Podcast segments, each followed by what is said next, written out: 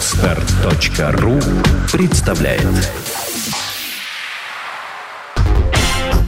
Лекторий на podster.ru 3D журналистика 2013 Андрей Горянов Главный редактор слон.ру Медиа и протесты. Что это было?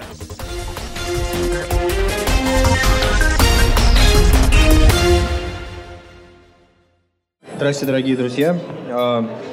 А, я действительно попытаюсь а, ответить на этот вопрос, или, может быть, хотя бы как-то его прокомментировать, тем более, что это, а может быть, одна из главных тем, которая беспокоит а, всех журналистов, как мне кажется.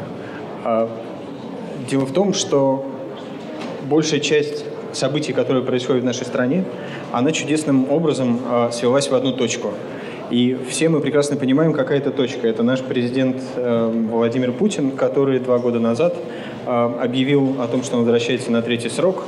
И э, теперь э, вся полнота власти, которая есть в нашей стране, э, в стране сконцентрирована вокруг него. Э, и какая-либо общественная дискуссия, она э, все больше и больше сворачивается. Э, нам казалось в 2002, 2012, 2011-2012 году, э, что дискуссия, наоборот, расширяется. И мы это видели по нашему так называемому трафику, который рос драматически. У всех СМИ, которые так или иначе э, освещали протесты и э, гражданскую активность, и то, что происходит в нашей стране, трафик был огромный. Я думаю, что не даст мне соврать Э, телеканал «Дождь», который э, Миша Зыгорь, который будет выступать против меня, Лента.ру, э, Галина Тимченко, которая точно так же вот здесь сидит на первом ряду, вроде, точно так же, как и мы в «Слоне». И мы были все очень воодушевлены этой э, истории, и нам казалось, что вот-вот произойдут какие-то прекрасные изменения. Э, они, они все больше и больше сворачивались, и э, к текущему моменту мы оказались в удивительной точке, которую инициировали, собственно говоря, сами власти. У, где, где-то в 2011 году, как мне кажется, у Путина был, был выбор создать какой-то политический консенсус ну, с либеральной думающей частью аудитории, с тем самым креативным классом, как угодно его можно называть, э, но, но те самые люди, которые вышли на Болотную Сахарова для того, чтобы э, заявить о своих правах и о том, что, возможно, дальше действовать будут они, а не только он. Э, но, однако, все больше и больше становится понятно, что эта часть аудитории оказалась ему неинтересна. Вести с ней диалог абсолютно не нужно. Была сделана мягкая попытка скажем так, эм, создать эм, ну, попытку какого-то консенсуса были э, приняты э, несколько законов, в частности, закон о выборах губернатора, которые должны были э, оказать какое-то вот такое притушающее воздействие. Э, но, как мы видим, в 2011 и потом в 2012 все перевернулось, и власти все больше и больше начали, с моей точки зрения, делать такую политику, Э, как написал один из наших э, блогеров, Саша Морозов, э, с одной стороны, давать всем касторку, а с другой стороны, как-то элениум для того, чтобы усыпить большую часть аудитории. И вот мы находимся в этой части, когда одновременно мы получаем, я, я имею в виду медиа и очень многие, получают сразу две, э, два каких-то химических вещества. С одной стороны, дикий возбудитель, а с другой стороны, э, что-то нас воодушевляют, какие-то либеральные штуки, которые принимаются, а с другой стороны, какие-то усыпительные, которые все больше и больше говорят о том, что ничего э, хорошего происходить не будет. И от этого в медиа, как мне кажется, происходит некое безумие в, в котором мы сейчас живем и не, не до конца понимаем, э, как из этого выйти. Э, Олег Кашин, который выступал у вас в прошлом году, о, извините, вчера или позавчера, я не знаю, даже недавно написал нам довольно проникновенную колонку, так, такого своего рода каминг-аут, в котором он э, объяснил свое состояние как э, политической паранойи. Э, он уже перестал понимать, э, кто, кто за что, Э, кто за какие идеи, э, и э, ему уже кажется, что везде кругом враги, а те люди, которые раньше ему казались прекрасными и чистыми, в итоге, или наоборот, просто окей ребятами, в итоге оказались как своего рода мурзилками. А, и вот это вот а, состояние а, непонимания, чего происходит и кто за что, это вот главная характеристика, с моей точки зрения, СМИ в, текущих, в текущий момент. Тем более, что мы помним, что само, само пространство свободных СМИ, оно за последний год, и именно благодаря протестам, наверное, я так думаю, очень сильно сжалось. А, вот эта вот э, знаменательная фраза, наз... Э, которую, собственно говоря, вел Филипп Дитко, «гребаная цепь», которая, есть она или нет, но она так или иначе случилась, она привела к тому, что огромное количество журналистов, которые, так, э, которые считались либеральными, они ушли из профессии. И то, что мы видим сейчас, очень большое количество людей профессиональных, хороших, известных, могущих, не находят себе работу и пространство для э, реализации и высказывания своих идей. Э, закрылось довольно большое количество э, СМИ, э, которые э, имели какую-то другую точку зрения, нежели чем э, та, которая насаждается нам общественными э, каналами э, и государственными СМИ.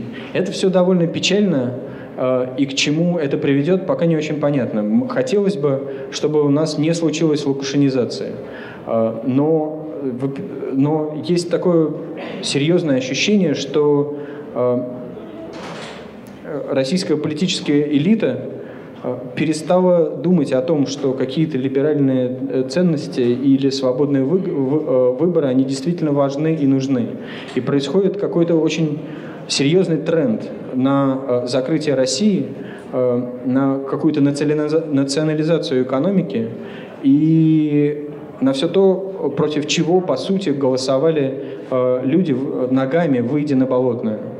Это все довольно печально, и роль СМИ в этом смысле все равно остается велика.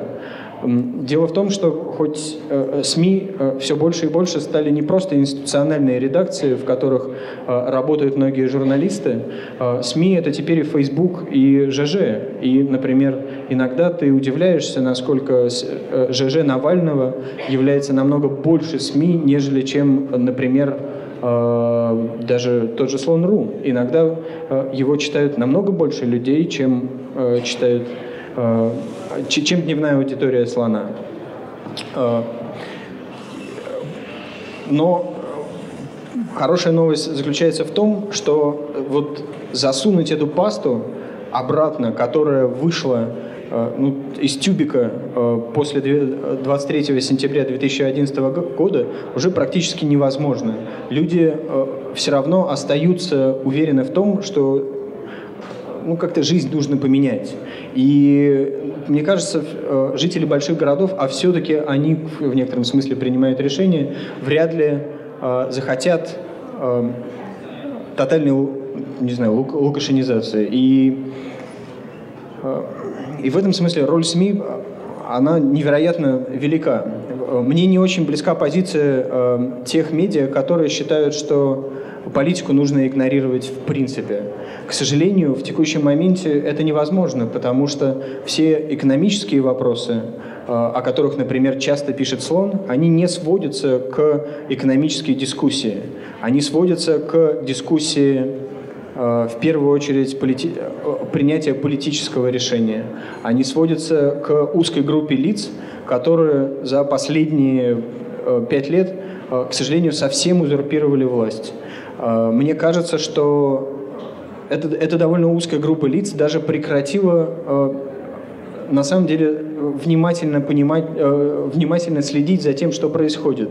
Э, по сути, э, если раньше Госдума хотя бы принимал, хотя бы какое-то принимала активное участие в текущей повестке, то теперь все решения принимаются, ну, практически единолично Путиным и, во, и, и узким кругом людей. Вот с этим нужно что-то делать. И мы находимся все в, в, в развилке, а делать с этим можно на самом деле только одно.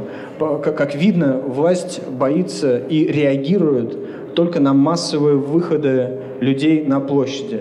Другого инструмента воздействия, как мы видим за последний год, не существует в принципе. К сожалению, никакие мысли э, умных политологов, которые говорят о том, что мы идем очень сильно не в том направлении, не работают. Э, работают только массовые протесты. Э, СМИ э, не занимаются э, прямым э, призывом и э, организации митингов. Для этого есть э, специальные люди. Но мы с удовольствием и э, часто рассказываем о том, как это э, было. И благодаря этому все больше и больше я надеюсь, когда-нибудь будет вовлечено людей. 6 мая, когда будет новый митинг, мы не знаем, что будет происходить. И, возможно, выйдет не так много как, людей, как 6 мая в прошлом году. Тогда был действительно большой и массовый митинг. Но мы очень, ну, я очень надеюсь на, э, на то, что вот эта вот протестная волна возникшая и медиа, которые очень сильно сочувствуют э, этой протестной волне, они не, не исчезнут, они будут ее поддерживать. И э, это приведет все-таки к тому, что мы не станем э, таким позднефранкистским государством, когда есть один э, лидер, у которого, по сути, нету э, никакого выхода как кроме находиться у власти и держать эту власть. По сути, ведь это только и происходит. Э, видимо, мы должны э, подсказать э, нашим, мы медиа, должны подсказать или политологи, которые, или другие общественные институции должны родить какую-то вот так называемую exit strategy, то есть вот такую вот идею для выхода безопасного для этой власти, чтобы ее наконец передать 20, а, один человек у власти до 2018 года – это слишком плохо. Кто станет следующим президентом и кто станет э, фигурой, мы с вами не знаем. Но э, в наших с вами руках построить, ну, мы очень на это надеемся, построить систему, когда мы действительно не знаем того лидера, э, который станет руководить и представлять наши интересы. Главная идея ну, не знаю, э, меня как главного редактора, что э, власть должна рано или поздно превратиться в сервисный институт. Не институт придумывания мучительного э, какой-то национальной идеи, э, каких-то э, захвата активов, какой-то э, такой вот агрессивный э, воздействие со своим электоратом. Э, для меня это очень простой сервисный институт, который, который должен предоставить сервис для улучшения нашей с вами жизни. А, очень бы хотелось, чтобы произошло как можно раньше. И в этом смысле а, так как теперь все являются медиа, и каждый из вас может стать э, тем самым человеком, э, который, Facebook которого станет э, очень известен, или ЖЖ которого станет очень известен, э, внесет в эту определенную лепту. Вот что я хотел бы сказать в качестве вступления. Я бы с удовольствием с вами поговорил, если бы кто-то хотел что-то сказать или поспорить со мной. Андрей, у меня вопрос э, вот какого плана. Вы сказали, что массовое выступление единственный действенный способ влияния на власть. А, ну, так ли это с учетом того, что ну, была, да, Болотная площадь в декабре, 11 декабря, 10 декабря. А, соответственно, на эту Болотную площадь ответили поклонной, а 6 мая на, этот власть ответила ОМОНовскими кордонами. И потом мощной реакцией и делом Болотной площади. А, Все-таки Почему вы думаете, что массовые выступления сейчас впечатляют власть? А, и нет ли у вас чувства безысходности, которое, например, есть у Юрия Сапрыкина, выступавшего вчера с темой тоже смежной с вашей? Ну, это, как сказать, у меня, безусловно, есть чувство безысходности, и поэтому, э, и, может быть, э, настроение, оно не самое, ну, то есть у меня действительно совершенно не, радуж, не радужное настроение. Но это медицинский факт. То, что э, в условиях, когда суды абсолютно не работают, в условиях того, когда законы принимаются по то есть нет по, по указке из администрации президентов, когда нету серьезной политической дискуссии, в условиях того, когда СМИ явля... работают в, в очень узком поле тоже заказа из э, администрации президента. Нет никаких других действенных методов, кроме публичных выступлений. И мне кажется, что это ну, вот последнее то, что э, может сделать общество, это выйти и сказать, что э, мы не согласны с этим. Дело в том, э, я, моей фантазии не хватает на то, чтобы придумать Э, еще какой-то другой действенный метод. И мне кажется, что не, не только моей фантазии, но и огромного количества людей, мнением которых я дорожу. Э, и именно потому, что власть таким образом реагирует на болотную, как вы знаете, жест... ну то есть на людей, э, которые оказались якобы виноваты в организации массовых беспорядков. Именно поэтому я верю в то, что вот это единственное мера, которой власть действительно опасается и, и э, после которой возможно наладить диалог. А диалог, он невероятно необходим. Вот такой тезис. Здравствуйте, меня зовут Иван. Вот у меня такой вопрос. А, как говорят, раньше говорили на Руси, каков поп, такой приход. И не кажется ли вам то, что а, скажем так, наверное, да, если больше народу выйдет, то произойдут какие-то изменения, а большая часть населения все-таки это какое-то заложенное в менталитете нашего населения, что они ждут, что придет какой-то там руководитель новый, и все поменяется, все будут жить хорошо. А сами люди не чувствуют того, что вот они сами должны что-то менять, что-то делать, как-то перестраивать это общество, потому что у нас если взять, это большая часть, там, скажем так, бюджетников, которые сидят и которым там обещают пенсию, которым выплачивают зарплату, а на митинги в основном ходят люди, которые более-менее независимы, не зависят от этого государства в, той, в, такой, э, в таком отношении, как бюджетники. И вот то, что это у нас все-таки какой-то такой менталитет существует.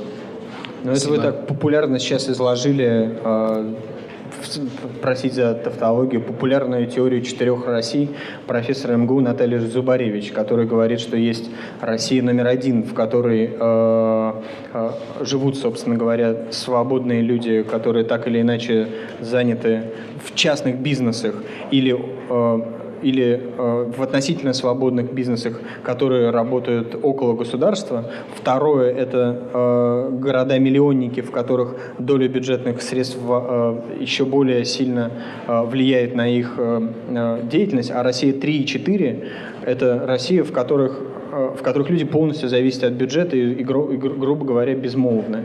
Э, мне представляется, что основное количество решений и ключевые решения, они все равно принимаются в крупных городах. А, именно в полемике с а, представителями того самого более-менее свободного среднего класса, а, которые хотим мы этого и хочет ли этого Путин и его окружение или нет, возник, у которого есть свои права и у которого есть свои требования.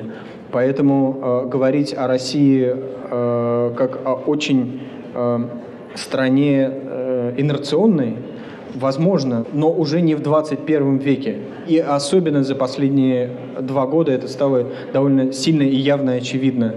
Э, если мы взглянем э, на Россию 3 и 4, мы и там видим какие-то прекрасные примеры людей, которые, э, несмотря ни на что, являются героями-предпринимателями, которые делают какое-то огромное количество э, полезных и важных дел. Вы, наверное, все э, видели недавно прекрасное видео, которое распространилось в, ну уж везде по интернету, про некого э, предпринимателя Мельниченко из Уральской области, который э, построил свой колхоз, в общем, делает очень много. И вот его э, главная цитата, даже две, э, это, это какой-то не очень известный человек, что э, в России уровень бреда превысил уровень жизни. Э, и это первое. Э, и он дальше это очень э, подробно объясняет, что, собственно говоря, на очень конкретных правильных примерах своего хозяйства в Екатеринбурге. Э, а также, что и это еще раз говорю, это не протестный человек, это хозяйственник, это колхо, э, колхозник, и который говорит о том, что, вы знаете, вот мы, наша телега все не едет, мы и так давно ее запрягаем, так может быть не тех коней запрягаем. Вот в этом и дело. Дело, видимо, в конях, э, которые настолько узурпировали власть, и не знают, как, в общем-то, ее отдать, потому что видят существенные риски по выходу из этой власти. И, в общем, как бы выступая как бы адвокатом дьявола, э, можно их понять. Потому что когда господин Навальный э, в эфире телеканала «Дождь» э, говорит о том, что он будет президентом, и он вас всех посадит, в общем, понятно, что разговор довольно серьезный. Разговор не про абстрактные величины, а величины про реальное физическое существование э, вот либо одной группы лиц или другой. Хорошо бы, э, вот мой тезис заключается в том, что тезис медиа – это вот придумать каким-то образом вот эту вот стратегию выхода из этой ситуации безболезненную для, как для власти, так и для, э, так и для общества. Это мечта. Мы думали, что эта мечта сбудется в 2011-2012 году. Этого не случилось. Это не значит, что это не произойдет в будущем. Такая моя уверенность. Здравствуйте. Добрый Меня день. Григорий зовут. А, я хотел бы спросить, вот вы говорите, единственный способ воздействия на власть – это выходить на площадь, митинговать, да, это правильно? Самый, самый действенный и эффективный. Самый действенный и эффективный способ в данной сложившейся ситуации. Ну хорошо, а что дальше? Что, вот допустим, там ушел Путин, все, его нет. Что вы делать дальше будете? Конкретно я? Нет, а, это, перв, это вот первая часть вопроса. И второе, а не имеет ли... Я выпил Это, конечно, очень такой а, возвышенный э, способ, но не стоит ли, например, вырастить такого политика или такую, даже не одного политика, а плеяду политиков, которая сможет все-таки заменить и изменить ситуацию. Так вот они и вырастают. В этом-то вся идея. Они появились. Только э, э мы их видим. Они, э, к сожалению, не смогли договориться в рамках Координационного совета оппозиции, и это, конечно же, великая печаль. Но они появились это какие-то совершенно новые, удивительные люди, которые э, занимаются гражданскими активностями только потому, что они видят в этом свою жизненную необходимость. Для них это жизненно важно. И они делают это не потому, что их кормит как, какой-то госдеп, а просто им не хотелось бы, чтобы Россия вернулась в тот мрак, из которого она, казалось бы, вот-вот только вышла, всего лишь 20 лет. Поэтому э, вопрос, что дальше, когда не будет э, президента Путина, ну, когда-то это мы понимаем, что это произойдет, просто он ограничен даже, собственно говоря, сроками своей жизни. А, а, в общем, он довольно а, уже человек, стремящийся к пожилому возрасту. А дальше, а дальше все очень просто. А дальше должна, должны произойти те самые ну, более или менее адекватные выборы, э, без фальсификаций, без э, идеологической пропаганды, когда СМИ э, могут говорить открыто, когда не будет тотального диктата государственной идеологии, а также можно будет надеяться на то, что суды, а это как бы структура, образующая точка всей системы, они станут честными, Понимаете, вот вы должны задуматься о том, что у нас нету честного правосудия. Совершенно. Вот, и это, в общем, довольно страшно. Э, здравствуйте, меня зовут Влад. Один из главных месседжей Юрия Сапрыкина был, что нельзя, в общем, забывать о реальности, о существовании болотного дела и так далее, и так далее. Но практика показывает, что когда каждый день, ну, каждый день кого-то задерживают, что-то происходит в болотном деле практически, и когда постоянно появляются эти новости, люди их читают меньше, меньше лайкают, меньше постят, меньше об этом говорят, и э, вот это болотное дело, оно становится явлением климатическим. А, как вы считаете, как нужно об этом писать, как нужно сообщать, как нужно с этим бороться? Потому что бороться как-то, наверное, надо все-таки. Что нужно сделать, чтобы люди вновь заинтересовались? Спасибо. Вот то явление, о котором вы сказали, о том, что люди стали меньше интересоваться именно фигурантами болотного дела, оно, к сожалению, имеет место быть. Лучше всего об этом сказал э, Митя Альшанский, такой есть главный редактор «Русской жизни», что очень много, что из-за того, что медиа так разрослись, информации стало так много, и то, что лента Фейсбука у каждого из нас, она настолько огромна, что события прошлого дня, они, к сожалению, проваливаются и забываются в, э, в предыдущем посте. Э, действительно, вот, что касается слона, мы не пишем детально про фигурантов болотного дела. У меня нет готового ответа, почему. А самый простой заключается в том, что это действительно стало менее интересно. А, медиа, к сожалению, так устроены, что они отчасти идут за читательским интересом. Но я не думаю, что страх перед тем, а, чтобы перед тем, э, перед тем, чтобы быть задержанным на площади, является каким-то ограничивающим фактором перед выходом в будущем потому что, в общем, довольно известна стратегия поведения э, себя э, на, на массовых мероприятиях, э, которые позволяют вам ну, почти гарантированно не получить срок. Все дело в массовости. Все-таки те люди, которые были арестованы и получили дела, они, я боюсь сказать страшную вещь, они, э, они поддались на какой-то эмоциональный... И, и, сложно было не поддаться. Но они э, оказались спровоцированными на массовые беспорядки. Это такая разводка. Они действительно э, с такой сухой юридической точки зрения им можно вменить какое-то дело. Другое дело, что вот машина Следственного комитета, она включилась, и она идет, и она и она едет, и она должна вот, пожрать каких-то людей. К сожалению, э, это вот жертва этой системы. Э, очень печально, что они есть, но у меня нет рецепта, э, как избежать этих жертв. У меня нет рецепта того, как нужно об этом писать. Правда нет. Недавно Света Рейтер, такая довольно хороший журналист, а, позвонила мне и сказала, хочешь статью про, вот, собственно говоря, еще одного фигуранта. А, я знаю, чтобы она написала отлично, а, но я знаю, что я то, и точно так же я представляю, что бы она написала. Человеческая психология так устроена, что ему нужно прочитать что-то, ну хотя бы новое. А здесь нет новой повестки. Это касается именно 27 человек, которые были задержаны на, на Болотной площади. Но ведь послушайте, э, есть э, другие способы э, ну, как-то активности, и, будут и новые массовые акции. Нужно внимательно следить вот за этой повесткой тоже.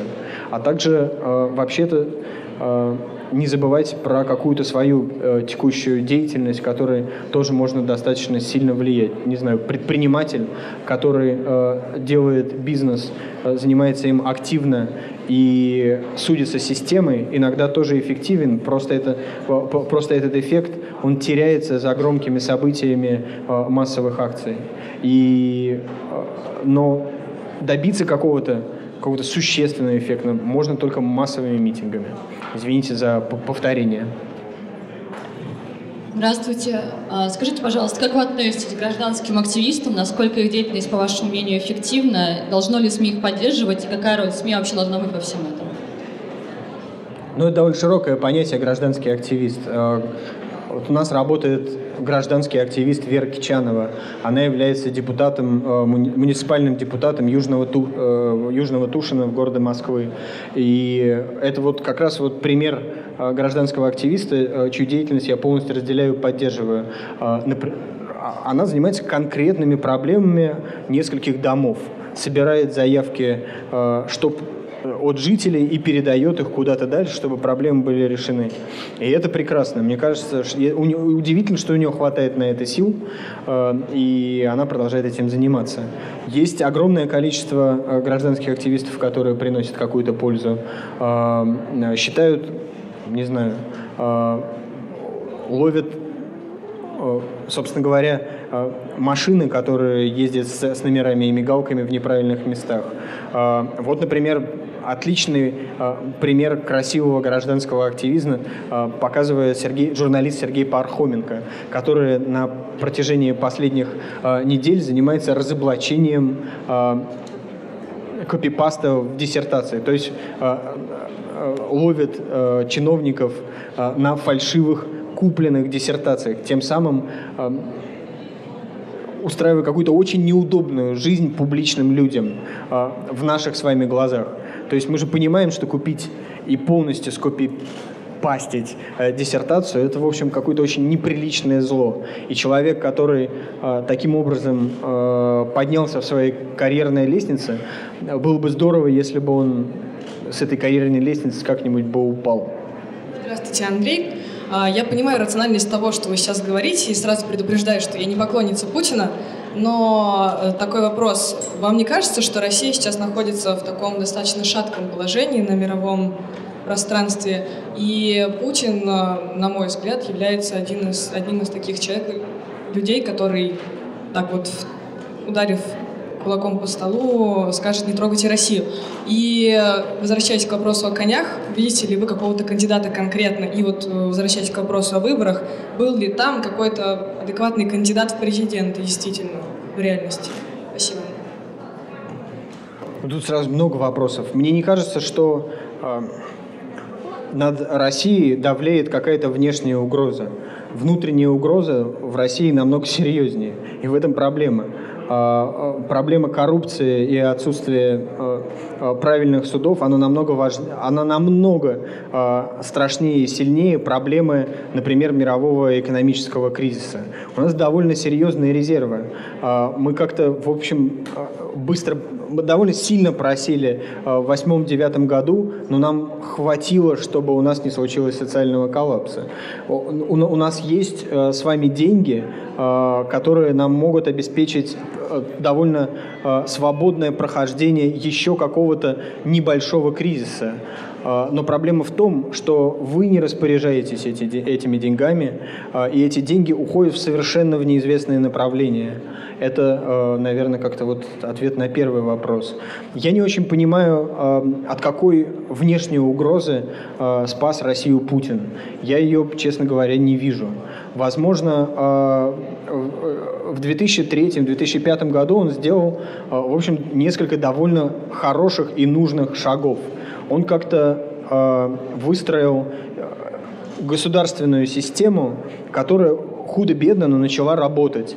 Действительно появилась какая-то власть, стали приниматься какие-то довольно важные законы, экономика России стала расти. Но вот механизмы, которые работали в 2003-2005 году, совершенно не годятся для 2012 года. И именно поэтому э, узурпация власти в одних руках так и страшна. Должна быть какая-то сменяемая власть, э, э, сменяемость власти, принцип сменяемости власти, который позволит взглянуть на систему по-новому. И такие люди есть. Их много. Мы не знаем их имен. Э, но они обязательно должны возникнуть. Кто бы это ни был. Э, я могу назвать э, много имен, которые симпатичны мне, которые могли бы что-то сделать. А, но проблема в том, что они как-то вот на текущий момент э, не могут даже выставить свою кандидатуру а, на выборы в президенты. Мы все прекрасно знаем, что даже Григорий Явлинский э, был снят по каким-то совершенно э, формальным признакам. По формальным признакам. Я не считаю, ну, с последних президентских выборов, я не считаю, что это вот Э, это фигура, которая решила бы все. Но нет возможности э, появления этого человека. Но люди есть. Здравствуйте, меня зовут Кристина, журналист из Петербурга. Я бы хотела спросить, возможно ли в России становление истинной демократии, вот если вы, как один из немногих спикеров, который активно говорит о политике, еще не до конца разочаровался, возможно ли истинное становление демократии, и э, если есть какая-то адекватная политическая программа какой бы то ни было политической партии, то что это за партия и какова должна быть эта программа, чтобы Россия, как я не знаю, начала подниматься выше и выше. Спасибо. Политических партий в России, по-моему, 180. Среди них есть какие-то партии э, любителей, я не знаю, русской словесности, а также, э, не, не знаю, поиска э, великой России.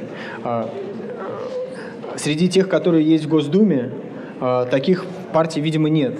Партия под названием «Справедливая Россия» имела такой шанс, но, как мы видим сейчас, она его очень быстро слила, а, выгоня, соответственно, лишив основ, а, наиболее активных своих членов, а именно там депутата Гудкова, э, Людмилу Нарусову, депутатского мандата.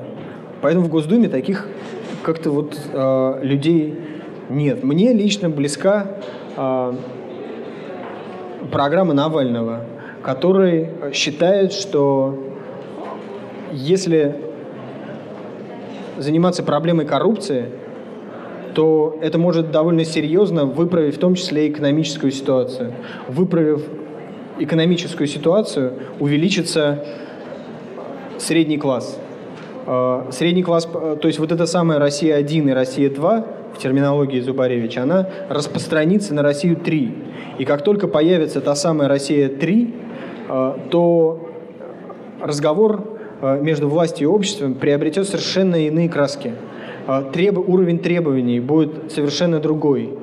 И тогда и появится как и политическая партия, и сила, которая готова не только бороться за свои права, но и э, платить за это свои деньги. Или как-то так. Про демократию. Ну, она не только возможна, она на самом деле много раз была.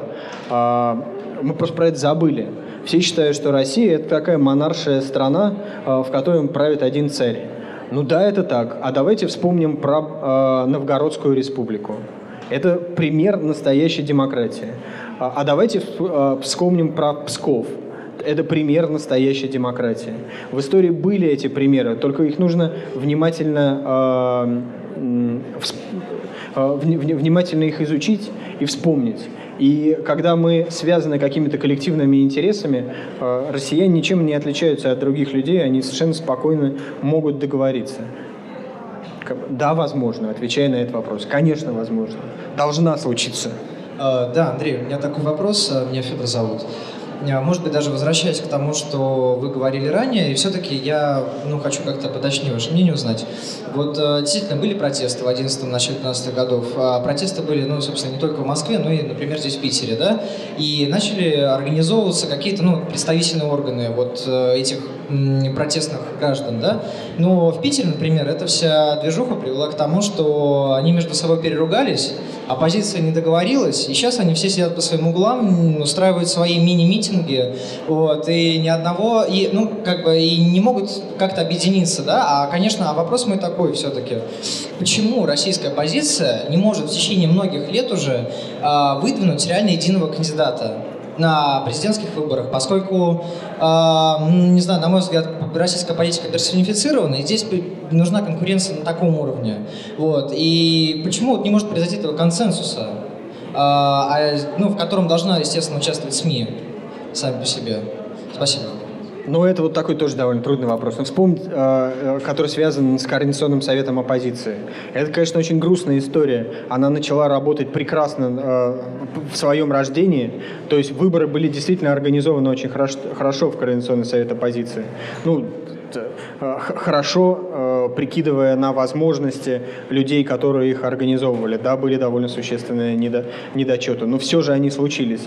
А, а дальше действительно Э, вот этот вот орган оказался совершенно неспособным выработать какую-то э, существенную повестку. И, по сути, сейчас э, вялотекуще прекращает свое существование.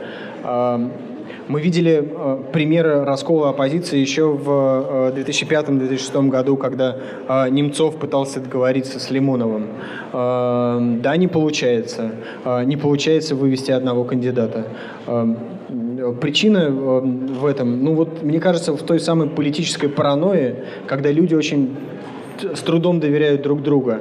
И ведь же эта политическая паранойя, она, э, она подогревается. То есть э, вот Кашин уже склонен видеть Мурзилок почти, ну, очень во многих.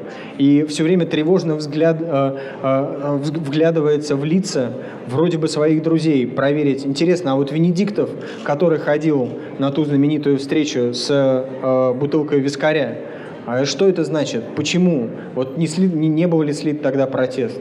А вот как это возможно, что микроблогер Kermlin Russia э, одной рукой работает на Лигу безопасности интернета, а другой ведет э, какой-то твиттер? Мне кажется, вот э, медиа должно как-то очень четко показывать дела людей. Ведь и вот этот вот известный конфликт с, не знаю, каким-то, с тем же ВКонтакте. Если даже, то есть 70-миллионная сеть, э, естественно, работает э, с органами власти. Если э, сотрудничает ли она на органы власти, работает ли она на них, с моей точки зрения, нет. Закрыты были ли группы ВКонтакте протестные? По-моему, насколько я знаю, нет. И поэтому э, чаще всего важно следить по делам. Мы склонны э, видеть все время какие-то везде угрозы. Вот, например, кто-то грозит России, э, кто-то э, э, перемета... перебегает в другой лагерь. Мне кажется, вот уровень паранойи нужно как-то вот снизить, и тогда можно будет договориться, и при этом как-то методично делать каждый свое дело. Эм, и с другой стороны, консенсусы, они все равно происходят. Вот э, э, есть хороший пример. Например, э, Владимир Рыжков. Каким-то удивительным образом, но они все-таки договорились и объединились в партию РПР «Парнас» и у них есть зарегистрированная партия, которая может работать. Владимира Рыжкова все э, моментально э, и, э, записали в лагерь каких-то соглашателей. Э, я не знаю, э, является ли он соглашателем или нет, но я вижу э, какие-то его дела. И я склонен вот такому политику доверять. Вот такой вот ответ. Здравствуйте, Андрей. У меня вопрос э, на тему вот Насколько эффективна такая форма протестной активности, как стратегия 31, и нужно ли продолжать на нее выходить? Это же ведь такая из области чуть ли не поэзии э, история, э, которую придумал Эдуард Вениаминович. Э, для этого стратегия 31, по-моему, не может существовать без фигуры под названием Лимонов. Это уже какая-то добрая многолетняя традиция, точнее, не добрая многолетняя традиция, когда политик выходит, его моментально забирают, всех забирают, и они расходятся довольно быстро. Мне кажется, что вот это вот упорство Эдуарда Вениаминовича, оно достойно великого уважения. Эм, э, несмотря на огромное количество претензий к нему э, на, идеологическом фронте, например, моих. Э, он э, адепт того, что в экономике нужно моментально все забрать и переделить, а олигархов всех желательно посадить и вернуть какое-нибудь советское настоящее прошлое.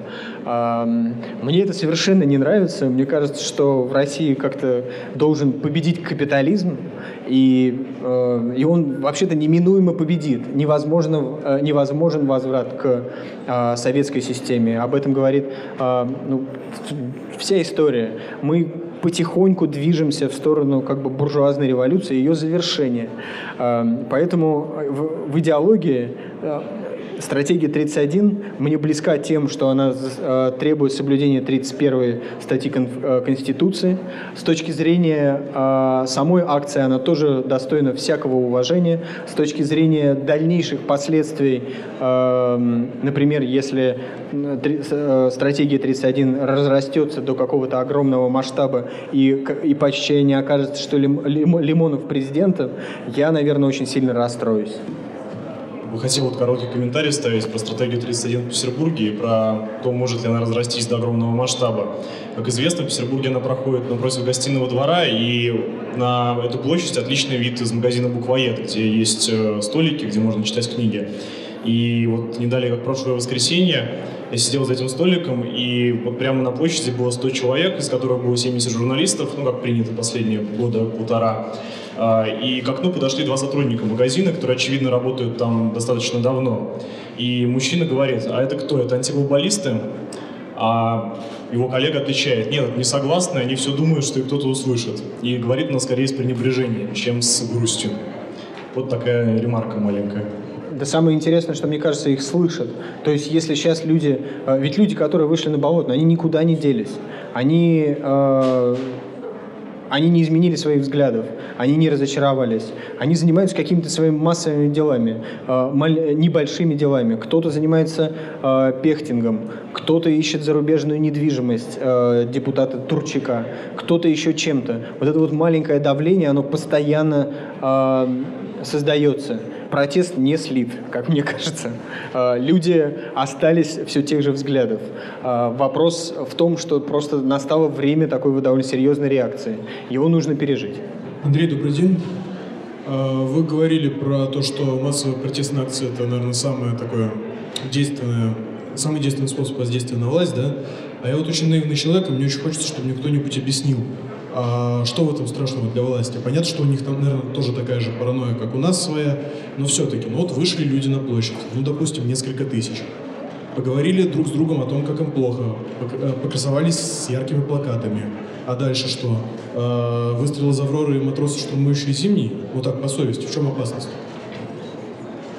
Ну, а, Информация ведь и так Ну, смотрите, правильно? одно из требований Болотных было, например, уволить Чурова. Например, это требование ну, как-то оказывается удовлетворено. Как только на улице окажется тот, тот самый марш миллионов, это просто нельзя будет игнорировать. То есть, когда он случится, наконец.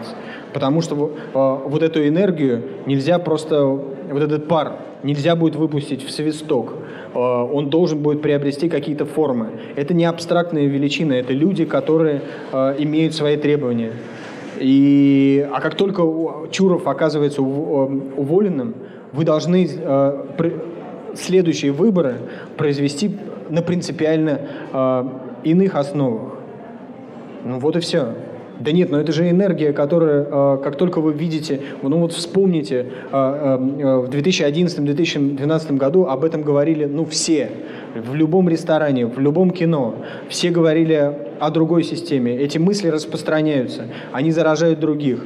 Вдруг э, депутат Жириновский и депутат Мило, э, Миронов, ну, собственно говоря, «Справедливо России», они начинают что-то делать несвойственное им до этого. Они э, перестают слушать условного Суркова. Э, законы вдруг каким-то удивительным образом, я сейчас рисую фантастическую картину, э, принимаются э, не такие, какие э, требует власть вся система начинает работать немножко по-другому. Вот эта вот энергия людс, э, человеческая, она э, вовлекает все больше и больше людей. Я думаю, что власть это очень хорошо понимает. И именно поэтому э, оказывается э, такой напуганной перед массовыми акциями. Вот, а хотел спросить ваше мнение по поводу как раз сегодняшнего, ну, скажем так, дела, которое проходит в настоящий момент против Алексея Навального. А, в том числе вот по поводу Киров леса организации. Вот, слушая когда-то Эдуарда Лимонова тут буквально месяц назад на эхе, он заявил, что как бы у Навального у самого там рыльца в пушку, в пушку, вернее, извините. Вот. И ваше мнение, это сфабрикованное дело или в каком-то, скажем так, или в этом есть какая-то доля правды, или это, ну, вот ваше мнение. И по поводу еще хотел небольшую ремарочку ставить. Вот сейчас просто слушая вопросы, в основном все вопросы были, когда появится партия, которая изменит нашу страну, когда появится депутат, который изменит нашу страну. Это вот по поводу моего вопроса, что каков поп такой приход, что все-таки у нас население еще пока ждет какого-то лидера, который должен прийти, поменять и сделать, чтобы все было хорошо. Что касается первой части вопроса, ну, мне, а, про Лимонова, ну, дедушка старый, ну, что сказать, ну, 70 лет уважаемому политику, а скорее писателю Эдуарду Вениаминовичу. А, я не думаю, что а, а, точнее, я не изучал материалы дела детально, но сам факт того, что Навальный выложил все в свой ЖЖ, всю финансовую отчетность э, компании э, говорит о том, что ему вообще-то нечего скрывать. И сама логика власти, которая сажает невинных людей по болотному делу, ну, по сути, не видно, если сравнивать с аналогичными действиями, которые происходили в других ситуациях, то я склонен считать, что это дело абсолютно ну, как-то сфальсифицированное. Что же касается, посадит его или нет, ну вот тут я не знаю, знаю. Это какой-то вот тоже механизм э, Следственного комитета, который включен и может не остановиться. Я не знаю, есть ли э, политическая сила, которая может сказать, что его сейчас нужно приостановить это дело. В, вообще-то, наверное, э, прогноз э, скорее негативный. И, по-моему, Алексей сам это понимает и как-то не скрывает. Но, с другой стороны, когда он сядет, а сядет он, наверное, ненадолго, он станет просто какие-то уже иконой просто или мучеником этой системы.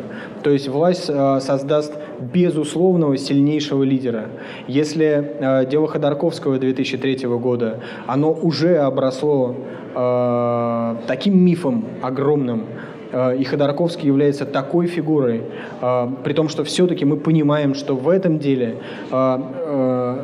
была существенная часть экономики то есть борьбы за активы, за конкретные, за деньги, за конкретные деньги, то в деле Алексея Навального нет никаких активов, вообще нету денег, это чисто политическое дело.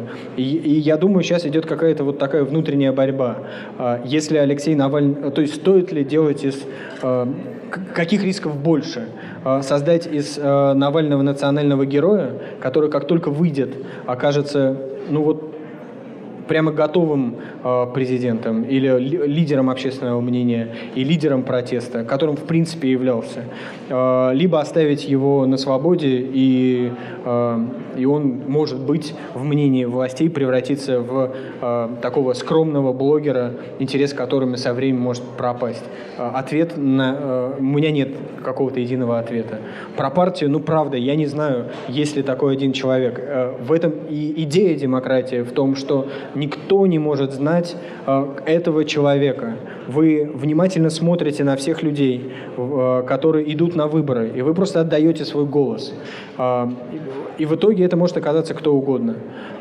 Единой партии нет. Э, я бы с удовольствием, еще раз, вот я могу говорить только за себя. Есть несколько политиков, которые мне симпатичны, программы которых мне интересны, которые же занимаются конструктивно. Э, мне нравится и э, вот лидер одной партии Рыжков, как я уже говорил. Мне нравятся какие-то депутаты, которые есть в «Справедливой России». Есть, например, там очень интересный такой депутат-миллиардер Сергей Петров. Умный, думающий человек. Есть большое количество людей, которые находятся вне политики институциональной э, в текущий момент, но могут ей оказаться. Не знаю, у Навального есть прекрасный человек, который не так политизирован, но очень эффективный э, Ашурков. А, ну, они сейчас не являются кандидатами в никуда, кроме как кандидатами за, за решетку. Э, но эм, вот эти люди рано или поздно э, могут, как мне кажется, оказаться намного более эффективны, нежели чем э, те, кто находится сейчас у власти. Почему митинги, которые уже прошли, никак не повлияли на действительность даже при такой широкой поддержке средств массовой информации? И как новые протесты могут повлиять на обстановку, на ваш взгляд? Ну, мне кажется, просто девушка прослушала все выступление. Мне, мне кажется, что, во-первых, они, а, как-то невероятным образом э, повлияли. Социологические опросы говорят о том, что процесс, э, ну, э, протест э, э, все равно живет в сердцах людей. Э, э, об этом говорят косвенно рейтинги власти, которые, собственно говоря, находятся не на самых э, приятных уровнях. Э, об этом... Э, говорит куча каких-то дурацких законов, которые приняты и которые, а, с которыми может согласиться только клинически сумасшедший. Частично об этом, то, что вижу я, а, говорит то, что система стала менее управляемая. А, так как в системе, которую создал Путин, с одной стороны, она является такой жесткой вертикалью, решения принимаются только им одним и, и, и десятью людьми, которые ему близки, типа Сечин и, э, и, и, и Тимченко, или там какие-то еще приближенные, а, э, возникло намного больше полюсов, которые нам сейчас с вами не видны. Сделано на podster.ru Скачать другие выпуски подкаста вы можете на podster.ru